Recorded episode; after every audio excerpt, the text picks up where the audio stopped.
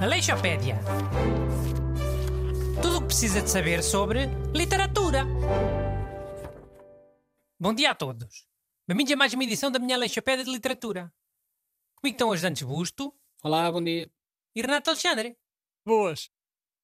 Hoje vamos falar do escritor Júlio Verne, que faz hoje anos que nasceu. Quase 200. Sim, foi há 193, em 1828. E trata-se de um nome incontornável da história da literatura. É o segundo autor mais traduzido sempre, só atrás da Agatha Christie, e é considerado o pai da ficção científica. Mau, mas o pai da ficção científica não era o H.G. Wells? Quando falámos do H.G. Wells, tu disseste que ele era o pai da ficção científica. Eu na altura disse que era um dos pais da ficção científica. Um dos. Mas quando se fala só no pai da ficção científica, considera-se que é o Júlio Verne, de forma unânime.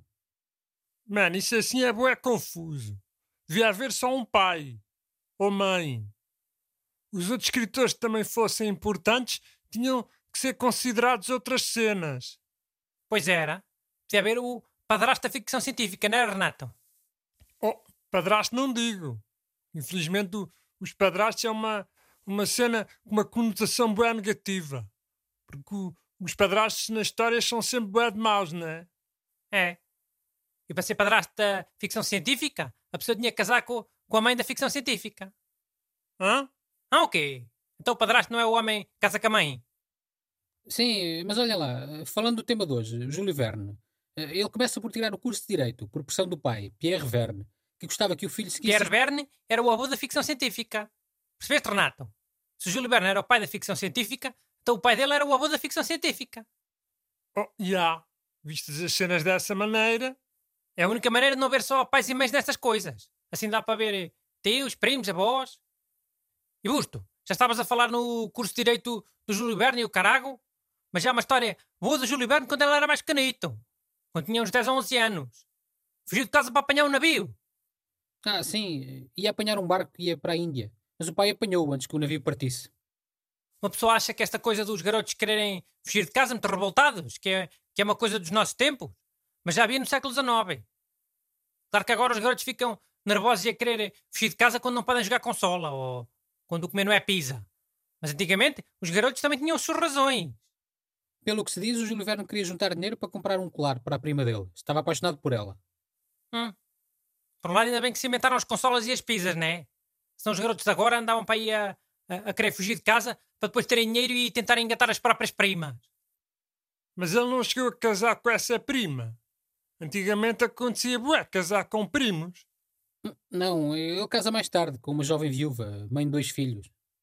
Então, olha, essa jovem viúva é que foi a madrasta da ficção científica. Sim, eh, pronto, mas indo então aos livros do Júlio Verne. A obra dele é extensa, mas há três grandes destaques. Viagem ao Centro da Terra, de 1864, 20 mil léguas submarinas, em 1870, e A Volta ao Mundo em 80 dias, em 1872. Pá, os livros de Júlio Verne eram todos parecidos. Era sempre um gajo rico ou um professor que ia fazer uma viagem. Depois encontravam muitos monstros, muitos perigos. e- Eram livros para meter medo aos garotos. Para eles terem medo de, ir, de irem ao mar e de, de entrarem em grutas e buracos e, e olha, viajar em geral, vá. Então, mas achas que os livros do Júlio Verne são para crianças? Acho que era para meter medo aos garotos da altura, sim. Garotos e não só. Ficas com vontade de ir ao fundo do mar, depois de ler o 20 mil léguas submarinas, sabendo que aquilo é só lulas gigantes, a tentar comer o submarino onde tu estás. Oh. É, ó, é. E no Viagem ao Centro da Terra, os gajos entram num vulcão na Islândia e depois só saem muito tempo depois, num vulcão não sei de onde. Depois de andarem o livro todo a fugir de, um, de uns bichos pré-históricos que vivem no centro da Terra. Ficas com vontade de entrar em buracos e grutas. Depois de ler aquilo. Não fico, não. Esses livros eram os livros educativos da altura.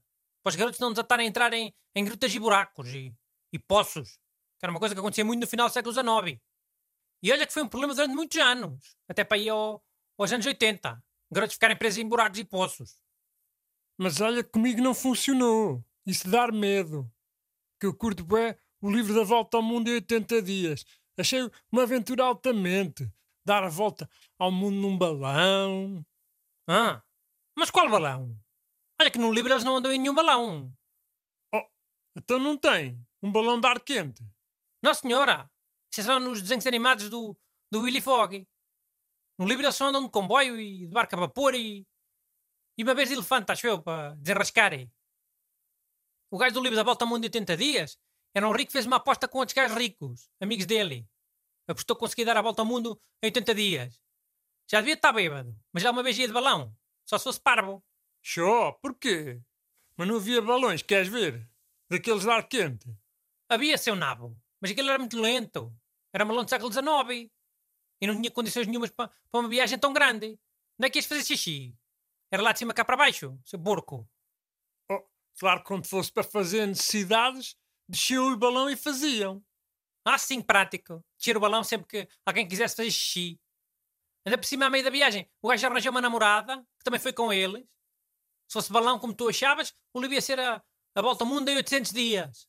E lá vem a misoginia. Porque as mulheres fazem muito mais xixi que os homens, não é? Hum, vocês fazem mais. Eu acho que fazem mais vezes. E não era só isso, não é? Eles ainda namoravam há pouco tempo. O gajo do balão da, da que lhe fazer as montadinhas todas. Todo apaixonado. Se fosse passado uns anos já era diferente. Ela dizia que estava com xixi e ele a fazer ouvidos mocos. Como fazem agora muitos homens, não é? Que fingem que se esquecem de parar na estação de serviço. Aí era aqui, olha, esquecem de virar. E as mulheres que aguentem mais uns 30 ou 40 quilómetros. Aleixopédia. Tudo o que precisa de saber sobre literatura.